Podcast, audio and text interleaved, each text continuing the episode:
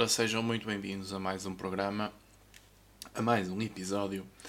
O episódio de hoje é um episódio que vai voltar a ser um bocadinho diferente dos outros, porque isto ainda está numa fase experimental e eu simplesmente faço o que me apetecer.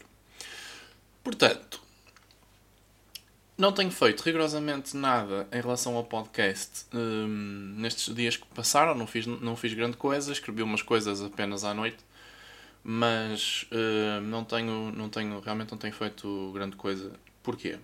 Porque eu tive teste de, de estatística. E o teste foi ontem e, e por esse motivo não como não tenho feito nada pronto surgiu-me agora a ideia de pegar um bocadinho naquelas coisas que eu já tinha escrito falar-vos sobre isso que não é nada mais é só umas piadinhas um falar, falar sobre aquilo que, que tem acontecido de uma forma mais irónica. Pronto. E depois surgiu uma ideia de falar uh, um bocadinho sobre uma das bandas que, que eu mais aprecio e o qual, qual eu mais me identifico e, um, e achei, achei interessante fazer falar um bocadinho sobre isso aqui no podcast para vocês. Porquê? Porque é uma banda que toda a gente conhece o nome. Toda a gente conhece hum, uma ou duas músicas deles, uh, pouco mais, mas só quem aprecia verdadeiramente música, só quem aprecia verdadeiramente esta banda é que vai mais para além de, disso. Estou a falar precisamente de, dos Pink Floyd pá, é uma banda que pronto, toda a gente conhece e tal, mas hum, muitas vezes fica-se só pelo Another Break in the Wall uh, e o, o Shine On You Crazy Diamond e pronto. Mas hum, existem muitas outras músicas que, que têm mensagens espetaculares. Trata-se de uma banda intemporal em todos os sentidos, uh, política, socialmente. Pronto. Um, mas inicialmente queria falar aqui de umas coisinhas que também uh, escrevi para descomprimir um bocadinho. Portanto, a minha primeira pergunta, isto não é pergunta nenhuma porque eu não estou a falar para ninguém, aliás, estou a falar para vocês, mas vocês não podem responder, por isso não é pergunta nenhuma. Mas é, eu queria saber como é que está o estado físico das pessoas como é que. Porque é assim, nós já vamos. Hoje, hoje é dia 23 de Abril. E nós já vamos com. Uh, sei lá, que é para aí vai fazer entretanto. Estamos para aí a mês e meio. Mês e meio de quarentena. Pronto. Mês e meio. Um, a verdade é que um gajo no início isto. Um gajo no início não tinha noção de quanto tempo é que iria ter que ficar em casa. E no início pensava, bem, uh, vou fazer o meu exercício. Pá, o pessoal pôs-se a comprar merdas na, na, na Decathlon e na Sportzone, não sei o quê, para treinar em casa. E eu estou a falar por mim. Ou seja, isto para dizer que eu no início estava motivado. Eu fiz ali os 15 dias, treinava a sério suar completamente. Mas depois, quando renovaram, quando puseram mais 15, e eu, espera lá, mais 15 a treinar em casa. Hum, a motivação desceu um bocadinho, já não fazia todos os dias, fazia duas a três vezes por semana. Conclusão: ao fim de mês e meio, eu já não faço nada. E acredito que não seja muito diferente da maior parte de, das pessoas. Mas isto pode ser um problema para mim, porquê? Porque eu jogo basquete federado. Eu sou um atleta que pertence à Federação Portuguesa de Basquetebol. Jogo numa equipa, segunda divisão, pronto, não interessa. Mas pertence à Federação. E estamos em campeonato, estamos ou estávamos, porque eu acho que o campeonato agora também uh, foi, foi cancelado por causa disto e um, andou-se aí também a falar como Espanha, Espanha, o campeonato espanhol vai fazer é um, fazem uma espécie de um, de um grupo de dois grupos os melhores desses dois grupos fazem uma espécie de uma disputa final e uh, pronto. E isso vai ser feito no verão. Agora, eu não sei o que é que eles vão fazer aqui em Portugal em relação ao campeonato de basquete. Se calhar já deve ter sido lançado alguma coisa, mas eu também não. Como, como vos disse, não tenho tido muito tempo, mas pronto.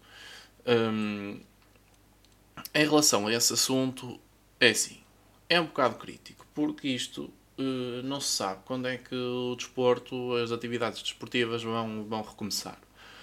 Porque o Estado quer que as pessoas comecem aí a circular, vamos ter que nos habituar a viver com o vírus, tudo bem, ok, é uma realidade. Mas há muitas restrições. E, precisamente, espetáculos ao vivo e, e uh, espetáculos desportivos um, ainda não se sabe muito bem como é que isso vai acontecer, mas pelo sim, pelo não, eles não vão avançar com nada relativamente a isso. Uh, a questão é: um gajo não treinando fica. fica redondo, não é? E esse é o problema. Porque, mesmo, mesmo para ir correr à rua, uma pessoa tem que ter cuidado. E uh, depois desinfeta e vai um gajo mete a mão, vai ao elevador, pronto, já fodeu tudo, já carregou no botão, já, já não sabe quem é que esteve lá, depois vai abrir a porta, uh, uh, vou com a camisola, mas depois aquilo se tiver fica na camisola, não se percebe nada. Portanto, eu já não saio de casa há uma semana quase. E hum, estou a ficar fedido na cabeça, como toda a gente, mas isso já é uma coisa que, que temos que nos habituar. Pronto, tudo bem é, é para o que está. Portanto, outro assunto que gostava de falar com vocês é a questão do verão. Como é que vai ser o verão? O verão vai ser uma valente merda. Porquê? Porque está, vai estar tudo condicionado. As praias vão, vão estar condicionadas, as pessoas vão ter uma distância de, de segurança. Opa, vocês todos sabem como é que funciona. As praias no verão. É enchentes de gente por todo lado, principalmente no Algarve, aqui na, na zona onde eu vivo, uh, Póvoa de Barzinho, bem para aí a malta toda, seja Guimarães, Braga, Famalicão, Trofa, pronto, vem tudo para aqui, para a Póvoa, para a praia e fica, fica tudo cheio.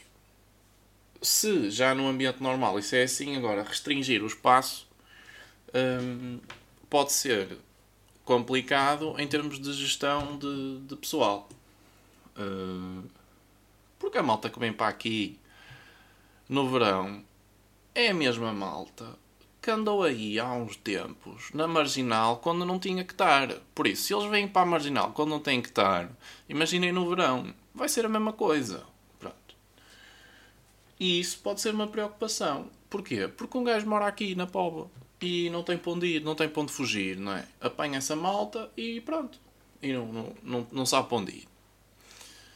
Enfim, pronto. Mas o uso da máscara vai, vai, ter, que se, vai ter que ser feito. Imaginem, imaginem vocês com pico do verão tipo 30 e 38 graus, no Alentejo 40 graus, às vezes passa e entras os montes e o caraças e o pessoal de máscara ninguém vai usar nada. Ninguém respira. Com 38 graus, com uma máscara na, na, na cara, ninguém respira. Pronto. Hum, e é isso. É, é isso. É... Temos que ser. Hum, temos que ser verdadeiros e assumir. Temos que assumir as coisas. Que é, não se pode ir, pronto, não se pode. Meu, isto, a vida dura muito tempo. E quando um gajo pode ir, não vai. A verdade é essa. Porque o fruto proibido é o mais apetecido. E é assim que funciona. Quando um gajo não pode fazer as coisas, é quando ele quer ir. É quando tem vontade. Mas quando um gajo pode, não dá importância, não dá valor, nem se lembra. É assim. Sempre foi assim. Por isso, Uh, é isso, pronto, olha. E depois a máscara vai passar a ser o outfit. A máscara depois vai condizer com a, com a gravata e com, com, o, com o lacinho e com a camisa e com o vestido. Vai um gajo para o trabalho de, de fato e gravata e tal, mas depois levam uma máscara às bolinhas. Daquelas máscaras que andam a fazer agora em casa. Uh, yeah. Outra cena que gostava de falar com vocês é Rodrigo Guedes de Carvalho. É um é o nosso jornalista, um dos nossos jornalistas, pivôs, telejornal. Mas o interessante é, eu falei, acho que falei no episódio anterior, antes daquele do, dos morangos, um, que o Rodrigo Guedes de Carvalho, como tal outros, outros pivôs da, da televisão, parece que engataram numa onda de sensibilização e de opinião e pronto. A questão é que o jornalismo tem de ser imparcial. Uma das regras do jornalismo é não dar opinião. E isso é uma coisa que tem sido quebrada. Já há alguns anos começou a ser quebrada, bastante quebrada, pelo aparecimento do, da CMTV começaram a quebrar bastante as regras do jornalismo em muitos sentidos e o da opinião foi hum, foi uma delas, a questão de não darem opinião, mas um jornalista, quando tudo bem que as intenções são boas, ok, pronto. Mas a verdade é que estamos todos saturados disso. E não se trata de protagonismo, como andavam a dizer. Não acho que seja uma questão de procura de protagonismo, porque o, homem já é conhecido em todo lado, em todo, em todo lado que vai ele é conhecido. Não, não, não tem necessidade nenhuma de, de protagonismo. Agora, tudo bem. Uma vez faz uma intervenção, sensibiliza as pessoas. Hum. Até é bonito e fica bem.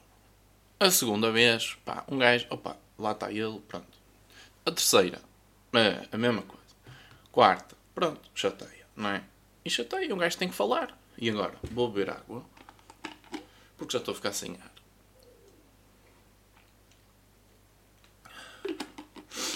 Respirar um bocado. Estou a falar muito depressa. Mas é isso. Hum, pronto. Em relação a esse assunto, que eu acho particularmente engraçado, eu descobri que há uma petição online criada por um senhor que se chama Francelino Vargas. Este senhor criou uma petição online para eh, o fim dos sermões de Rodrigo Guedes de Carvalho no Jornal da Noite.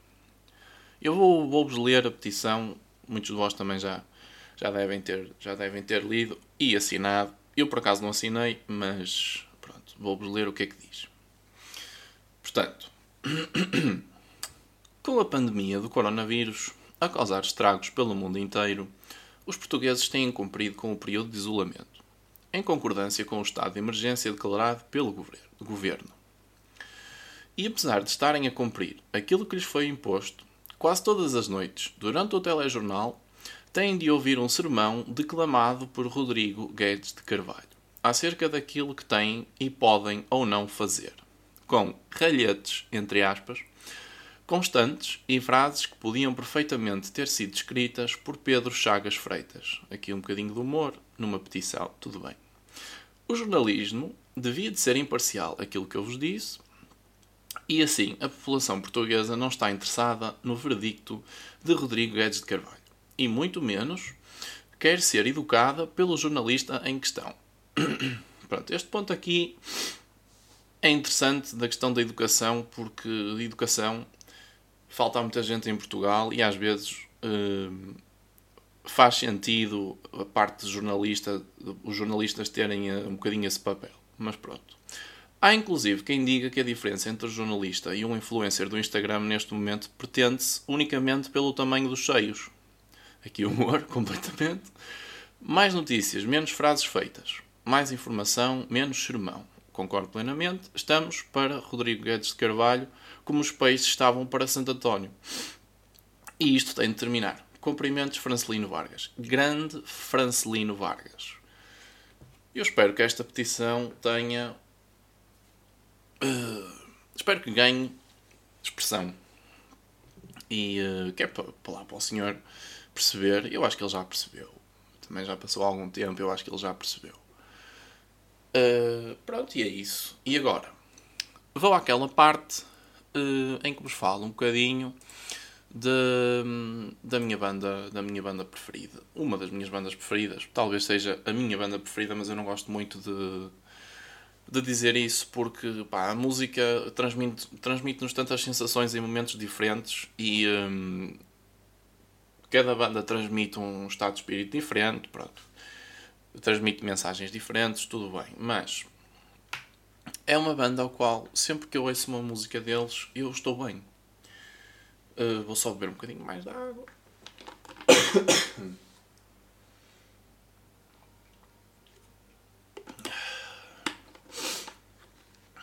Portanto, Pink Floyd é uma banda britânica. Desculpem lá esta ranhoca, mas pronto. Uh, aquilo começou por uh, 1960 e 60 e, pronto, 64, 65.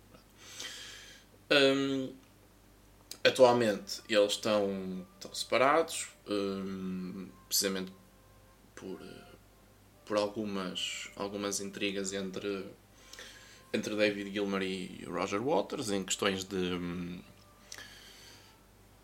Pá, questões mais de banda mesmo, de, de, intrigas entre eles e uh, a forma como querem, querem, queriam fazer as coisas, pronto.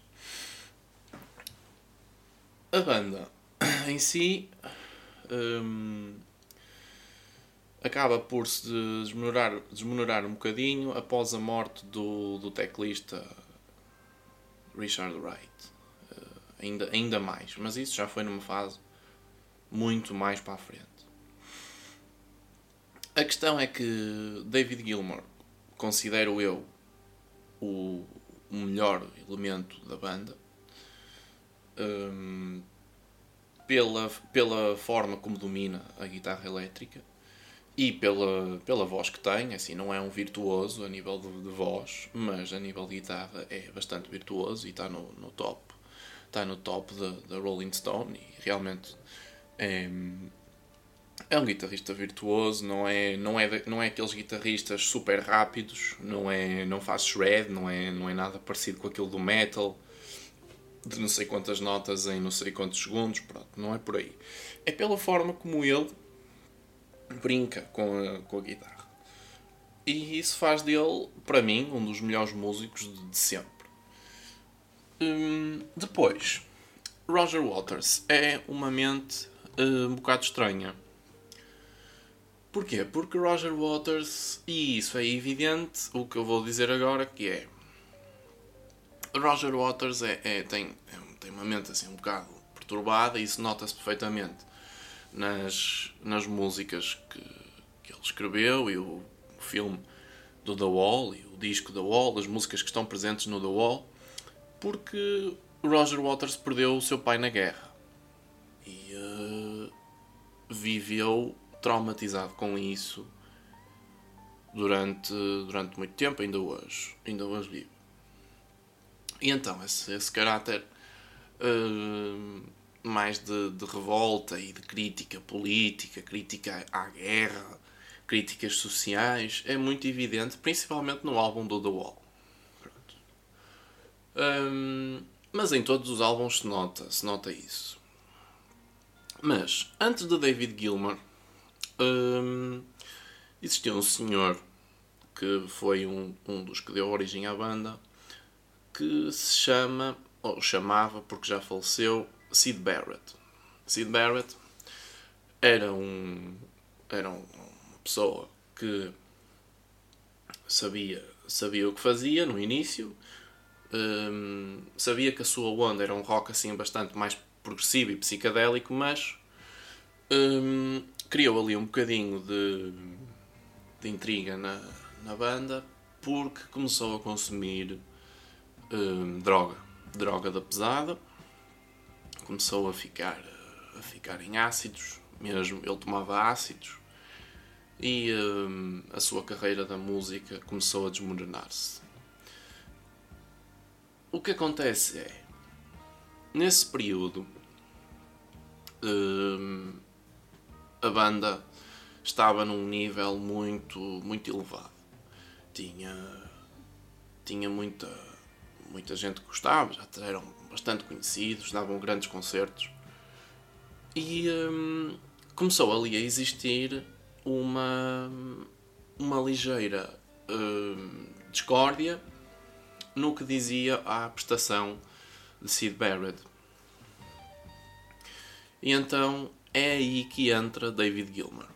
Sid Barrett começava nos, concertos uh, opa, e começava a se esquecer das letras, começava, um, começava a, a, a, falhar nos tempos e uh, pronto.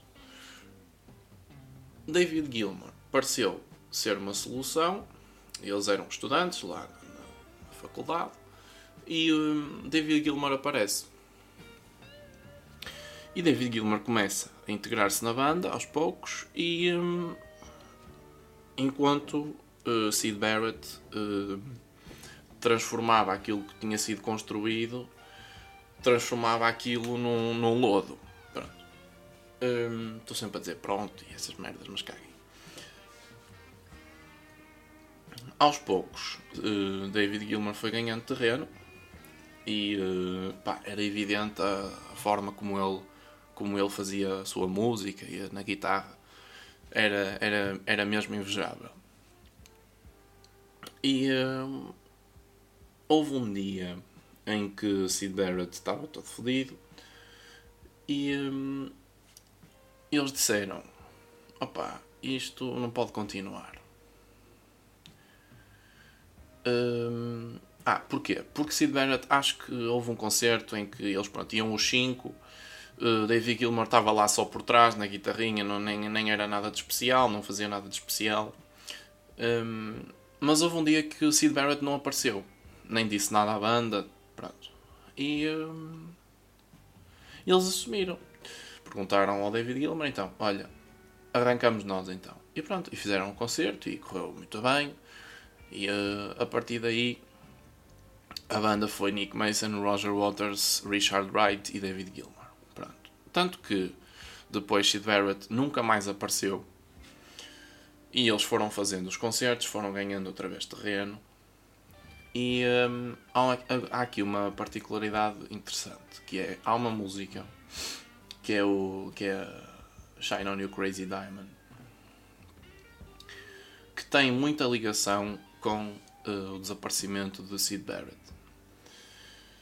E então, há um dia em que eles estão a gravar e, um, e Sid Barrett aparece, mas aparece de uma forma muito. Um, ou seja, não era distinguível. Quem o conhecia antes e quem o via depois não dava para perceber que eram a mesma pessoa. É assim. E eles estavam a gravar e Sid Barrett aparece no estúdio. E aparece completamente careca, aparece com. Um, com muito mais gordo, com umas calças, com umas calças uh, acima da barriga, uh, abinó mesmo. E eles ficaram assim sem perceber no início quem é que era, mas depois houve alguém que disse: É o Cid, é o Cid. E eles pararam de tocar e ficaram todos muito comovidos com, com a presença, porque é assim, apesar daquilo que aconteceu, Sid Barrett desapareceu sem, sem deixar rastro, sem, sem dizer para onde é que foi e pronto. Aliás, a música não era uh, Shine On You Crazy Diamond, acho que era Wish You Were Here. Pronto, acho que era mais por, por aí, que foi feita em 75. Um, e a do, a do Wall só foi feita mais depois para a frente, intercalada ali com, com Animals. E, um, e pronto, estes, estes foram os álbuns mais. uns dos primeiros depois de, de, de Sid Barrett. Pronto, e um, a música Wish You Were Here uh, acho que inclusive estava a ser gravada nessa, nessa, um, nesse dia e tudo. e até acabou por, uh, por se ajustar ali um bocadinho ao momento. Porque a mensagem da música é mesmo direcionada a, a, a Sid Barrett. Pronto, e uh, foi feito depois disso, depois do Is You Were Here veio Animals, depois da Wall, com uh, esse álbum foi completamente estrondoso porque to toda a gente conhece o, o, The Wall e poucos conhecem Animals, por exemplo, ou The Division Bell. Esse também é mais recente, mas ainda foi antes de, de 2000. A questão é que depois, com a presença do, do álbum The Wall e uh, o forte caráter de, de, de, crítica, e crítica de política social, etc., um, ali o, o fator predominante, a pessoa predominante na, na banda era uh, Roger Waters. Ainda hoje dá concertos e um, até deu recentemente um no México espetacular. Sendo ele o baixista, depois acaba. Pá, é assim, os concertos são espetaculares porque a música em si é espetacular. Ele escreve as letras, tudo bem, ele pode compor, ok mas para mim, quem dá a magia toda é David Gilmour. Tanto que o Live at Pompeii de David Gilmour é. Não há, não há concerto. E foi um concerto extremamente restrito, sem, sem muitos perlimpimpins, sem muitos pozinhos. Uma coisa muito. Na tentativa de recriar, na tentativa bem sucedida, logicamente, de recriar o Live at Pompeii, de, que foi gravado pelos Pink Floyd no, em, em, Itália, em Pompeia, uh, já há bastantes anos. E David Gilmour fez, fez um concerto brutal, porque para mim, uh, quem, quem dava a magia toda à banda era, era David Gilmour.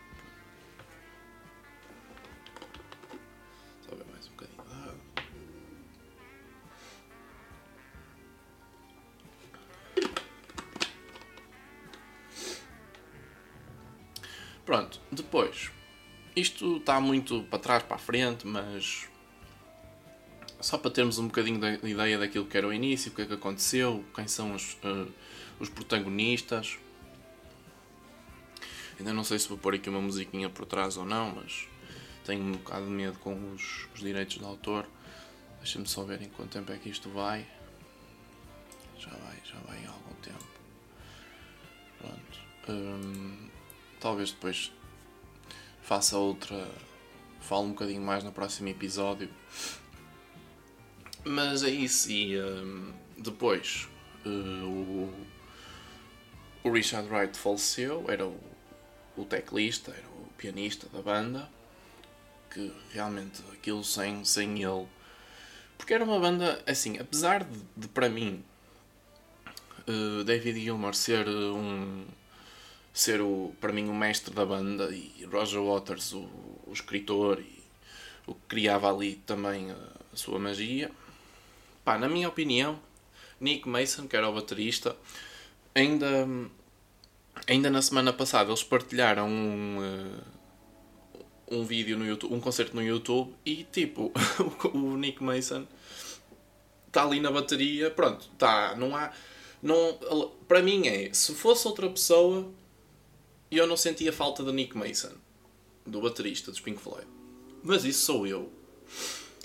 Por exemplo, já sentia falta, já sente muita falta do Richard White, David Gilmour inconfundível, Roger Waters também, mas eu acho que Roger Waters não se sente falta nos concertos dele.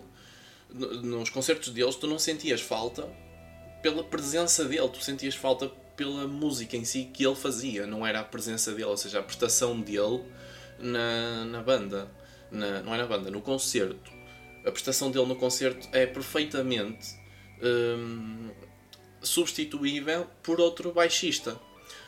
Mas, no entanto, David Gilmour é completamente insubstituível. Porque ninguém consegue tocar guitarra como ele. E é, é essa a diferença. O ponto dos Pink Floyd é este, para mim. E por isso é que, para mim, o meu músico preferido é David Gilmour. Hum, e pronto, vou terminar assim com isto gostava que, que ouvissem uh, os álbuns uh, que eu acho mais, mais importantes. É realmente o Wish You Here o Dark Side of the Moon, com, tem aquele triângulo, aquele triângulo que toda a gente conhece. Um, o The Wall também, e recomendo que vejam o filme The Wall, porque ficam a perceber muito mais da, das mensagens que, que eles querem que sejam transmitidas e percebem muito mais o álbum em si. E depois da Final Cut, uh, da Vision Bell e pronto. Depois vejam o Live at Pompeii do, do David Gilmour. Pronto, pá, não, não falo de, de, de dos períodos de, em que eles estiveram no ativo e das, das gravadoras e das discografias. Burro agora. pronto. Mas pronto, é isso. E hum, é uma banda que é muito mais para, do, que, do que aquilo que. do que Wish You Were Here e Dark Side of the Moon e pronto. Por isso. Hum, vou terminar o podcast por, por agora e esperem pelo próximo episódio. Talvez fale mais um bocadinho deles, mas era basicamente isto que eu queria falar. Hum, não, não queria também acrescentar mais porque também estou a falar assim no, meio de cor, tenho aqui só alguns pontos uh, para, não, para não me esquecer, mas, mas era isto basicamente. Talvez faça, talvez faça uma banda diferente, como não faça banda nenhuma e faça uma cena completamente diferente que também já ando aqui a pensar. E esperem pelo próximo episódio e fiquem bem. Até à próxima, tchauzinho.